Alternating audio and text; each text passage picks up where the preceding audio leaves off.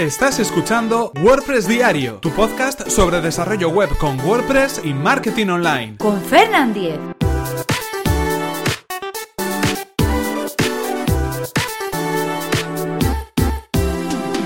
Martes 11 de abril de 2017. Loco Translate. Hola, ¿qué tal? Comenzamos con un nuevo episodio de WordPress Diario. Hoy estamos a martes 11 de abril y vamos a hablar sobre un plugin, como todos los martes. Y en este caso un plugin que nos va a ayudar con las traducciones de nuestros temas y nuestros plugins de WordPress. Estamos hablando de Loco Translate. Pero antes recordaros que este episodio está patrocinado por Web Empresa, servicio de alojamiento web especializado en WordPress. En Web Empresa disponen de herramientas gratuitas que, bueno, pueden ofrecerte solamente alguien que conoce muy bien tus necesidades. En este caso estamos hablando de herramientas como IMG Optimizer. IMG Optimizer es una herramienta gratuita de optimización de imágenes. Con esta herramienta se están consiguiendo de promedio optimizaciones hasta de un 20% con una mejora importante para el SEO, para el posicionamiento, para la velocidad de la web y también un ahorro en el ancho de banda consumido. Es un servicio gratuito, más de 6.000 clientes lo han usado sin que ninguno haya detectado ningún problema y han mejorado muchísimos puntos en la puntuación, por ejemplo, de servicios de análisis online como Google Page Speed.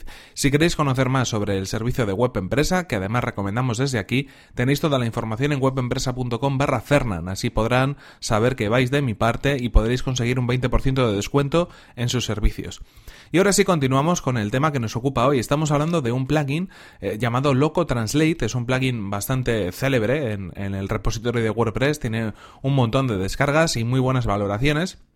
Y lo que nos va a permitir es traducir aquellos temas y plugins al idioma que nosotros queramos para nuestro sitio web y poder de alguna manera pues convertir toda esa información que aparece tanto en la parte de administración como en la parte del frontend, en la parte de la web, al idioma que nosotros queramos. ¿Qué es lo que sucede? Por ejemplo, eh, hay muchos plugins que en el repositorio de WordPress que están traducidos al castellano. La comunidad de WordPress España, la comunidad de traducción de plugins eh, al castellano de WordPress España, se encarga de traducir eh, aquellos que, bueno, más más, uso tienen o de alguna manera son más utilizados por toda la comunidad para que cuando nosotros entremos, por ejemplo, el panel de administración, tengamos primero una traducción al castellano eh, correcta y por otro lado validada también pues por los editores que se encargan de revisar esas traducciones y asegurarse de que bueno pues siguen unos estándares de traducción para que cuando entremos eh, y veamos esos textos en el panel de administración por ejemplo pues todo nos cuadre no no se utilice lenguaje eh, que esté fuera de esos estándares o de esas normas que se han establecido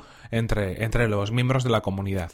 En este caso lo que sucede por ejemplo es que hay veces que ese plugin igual no tiene tantas descargas no se ha llegado todavía a poder actualizar y nos encontramos con que, por ejemplo, el panel de administración se encuentra en inglés. Quizás nosotros podamos saber, eh, más o menos, defendernos eh, con el inglés para, para poder trabajar con el plugin, pero probablemente nuestro cliente igual no tenga tanto manejo del inglés o queramos ponérselo fácil. En ese caso lo que podríamos hacer es traducir ese plugin dentro de nuestra instalación de WordPress para que, bueno, pues las personas que lo vayan a utilizar se lo encuentren, digo en castellano, pero en el idioma que cada uno prefiera, ¿de acuerdo? Se puede traducir en cualquiera de los idiomas que queramos y de alguna manera se puedan familiarizar más con la herramienta pues para publicar un contenido determinado o para hacer una gestión concreta en su sitio web. Es cierto, como decimos, que los plugins más descargados nos los vamos a encontrar en castellano ya, pero habrá alguno que quizás no. ¿Qué es lo que podemos hacer en este caso? Bueno, lo primero que podríamos hacer y lo primero que hay que recomendar es que participemos activamente de la comunidad de WordPress España a la hora de traducir.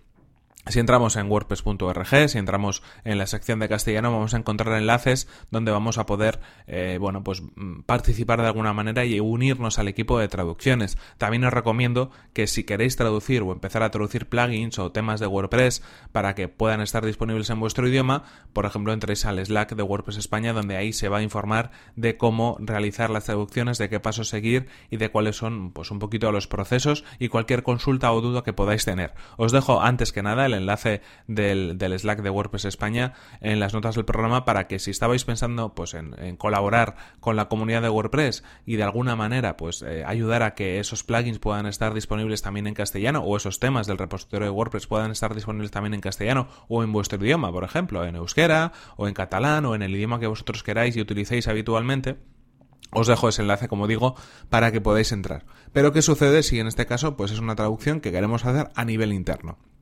En este caso, o de un plugin, por ejemplo, que no está en el repositorio de WordPress, donde ahí ya no entraríamos dentro de esas, de esas traducciones que son pues de, de dominio público. Podemos utilizar Loco Translate. Loco Translate es un plugin que lo que hace es, una vez instalado, un escaneo de todos los archivos MO y PO, los archivos que tienen como fundamento corregir las, eh, traducir las cadenas eh, de diferentes sistemas de traducción, de los archivos que nosotros tengamos instalados en nuestro sitio web. Lo que hace es un escaneo, detecta todos los plugins y detecta todos los temas que tenemos instalados en nuestro, en nuestro sitio web con WordPress y nos presenta a través de un menú interactivo cada uno de esos plugins y cada uno de esos temas. Y además los idiomas en los cuales podrían estar traducidos, así como el porcentaje de traducción que tiene cada uno de esos plugins y temas. En este caso nos podremos encontrar con que hay plugins y hay temas que tengamos instalados que tengan un 100% de la traducción, pero habrá algunos que no lo tengan. En ese caso podríamos completar esa traducción al 100% para que pues nosotros lo podamos utilizar en el idioma que prefiramos. ¿Qué, ¿Cuál sería el paso? Pues eh, directamente pinchar en el icono del idioma y del plugin que nosotros queramos eh, traducir eh, y después, una vez elegido ese, ese idioma y una vez elegido ese plugin o ese tema que queremos traducir, nos va a aparecer una pantalla interactiva también donde tendremos cada una de las cadenas en la parte superior, cada una de las cadenas que están por ejemplo en inglés, que será lo más habitual en este caso, y debajo un recuadro de texto donde podemos introducir la traducción de cada uno de esos términos. Es decir, nos aparecerá una ventana con un listado de términos en inglés y justo debajo tendremos otra ventana en blanco para ir traduciendo y completando cada uno de esos campos. En este caso vamos a poder ir traduciendo de manera automática cada uno de los, de los extractos, de los fragmentos que nosotros queramos eh, traducir a otro idioma y podremos ir guardando todo ese conjunto de traducciones eh, directamente en el plugin o a través de la exportación de los ficheros PO y los ficheros MO eh, de traducción. Estos ficheros corresponden a los sistemas que se utilizan en estos casos para traducir. ¿De acuerdo? Esos ficheros PO y MO son los ficheros necesarios para que un tema pueda ser traducido o un plugin pueda ser traducido y también corresponden con el archivo propio de traducción que se corresponde con esas cadenas previamente establecidas para poder ser traducidas. En este caso es muy interesante este plugin, no, hay, no tiene igual, no hay ningún otro que realmente haga una función eh, parecida a esta o que se le acerque en cuanto al nivel de calidad o en cuanto al nivel de descargas, de usuarios, de funcionalidades. Y es muy interesante en estos casos donde estamos trabajando con plugins o con temas que no tienen una traducción a nuestro idioma y que bueno, pues a nosotros igual nos podría servir, pero quizás a nuestros clientes no. Y también es verdad que es muy interesante de cara al frontend, a la parte visible de la web, donde ahí sí que pueden aparecer algunos términos que de alguna manera sí nos interesan, ya no solo para gestionarlo a nosotros o para que lo gestione el cliente, sino para que los usuarios vean esa información en el idioma en el cual entienden que va a aparecer. Si de pronto tenemos una web en castellano y la parte de compra de un producto o la parte de suscripción de, un, de un servicio en concreto o cualquier otra funcionalidad que se ha añadido a través de un plugin, por ejemplo, nos aparece en un idioma diferente, no nos aparece en castellano, va a ser un poco complicado o vamos a estar poniendo algún tipo de traba para que esa persona, por ejemplo, pueda acabar comprando o contratando un servicio, porque al verlo quizás en inglés va a sospechar un poco o al menos no va a tener tanta confianza en lo que esté, en lo que esté comprando o, o en lo que esté contratando, ¿no? Digamos que ese nivel de garantía o de seguridad lo estamos perdiendo. De esta manera, con este plugin, lo que vamos a hacer es poder actualizar toda esa información, traducir todos esos textos y además eh, en este caso lo podríamos exportar. Es decir, que si tenemos, por ejemplo, otra instalación donde estén eh, donde esté ese mismo plugin instalado y queremos hacer la misma traducción, simplemente exportamos esos archivos, los podemos subir a la carpeta del plugin de idiomas o lo podemos subir a la carpeta del tema de idiomas y automáticamente el sistema lo va a reconocer y no vamos a necesitar incluso en ese caso disponer de la instalación de Loco Translate para poder gestionarlo sino que sería eh, en cualquier caso independiente. Como decimos, una herramienta bastante útil, bastante, yo creo que usable en cuanto a que es muy sencillo poder eh, comprender cómo funciona. Lo único que tenemos que tener en cuenta es localizar el plugin y el idioma que queremos, que queremos eh, crear, que queremos traducir y después lo guarda automáticamente, lo podemos guardar nosotros también manualmente o exportarlo a través de esos ficheros para poder utilizarlo después o para tener un respaldo o una copia de seguridad de esas traducciones.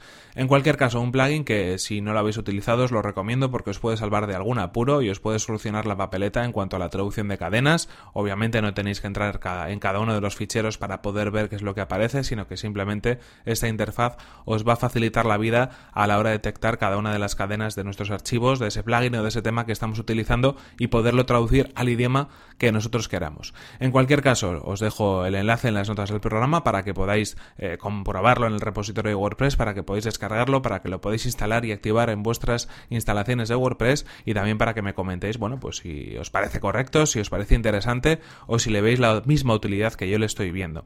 En cualquier caso, esto es todo por hoy. Aquí se nos acaba el tiempo y aquí tenemos que terminar este episodio de WordPress Diario. No sin antes recordaros que este episodio ha sido patrocinado por Web Empresa, servicio de alojamiento web especializado en WordPress. Disponen de servidores optimizados para que nuestro sitio web cargue a la mayor velocidad, reglas de seguridad para proteger nuestras instalaciones y soporte especializado en WordPress. Si queréis conocer más sobre su servicio, que además recomendamos desde aquí, tenéis toda la información en webempresa.com barra Fernan. Así podrán saber que vais de mi parte y podréis conseguir un 20% de descuento en sus servicios. Y recordad por mi parte que podéis suscribiros a este podcast a través de las plataformas de iTunes, iVoox o, o desde mi web personal fernan.com.es donde encontraréis otros enlaces de suscripción. Y si queréis poneros en contacto conmigo, lo podéis hacer a través de mi correo electrónico, fernan.fernan.com.es o desde mi cuenta de Twitter, arroba fernan. Nos vemos en el siguiente episodio que será mañana mismo. Hasta la próxima. Pues lo he dicho, todo el mundo como loco a traducir en estas fiestas tan señaladas que se acercan.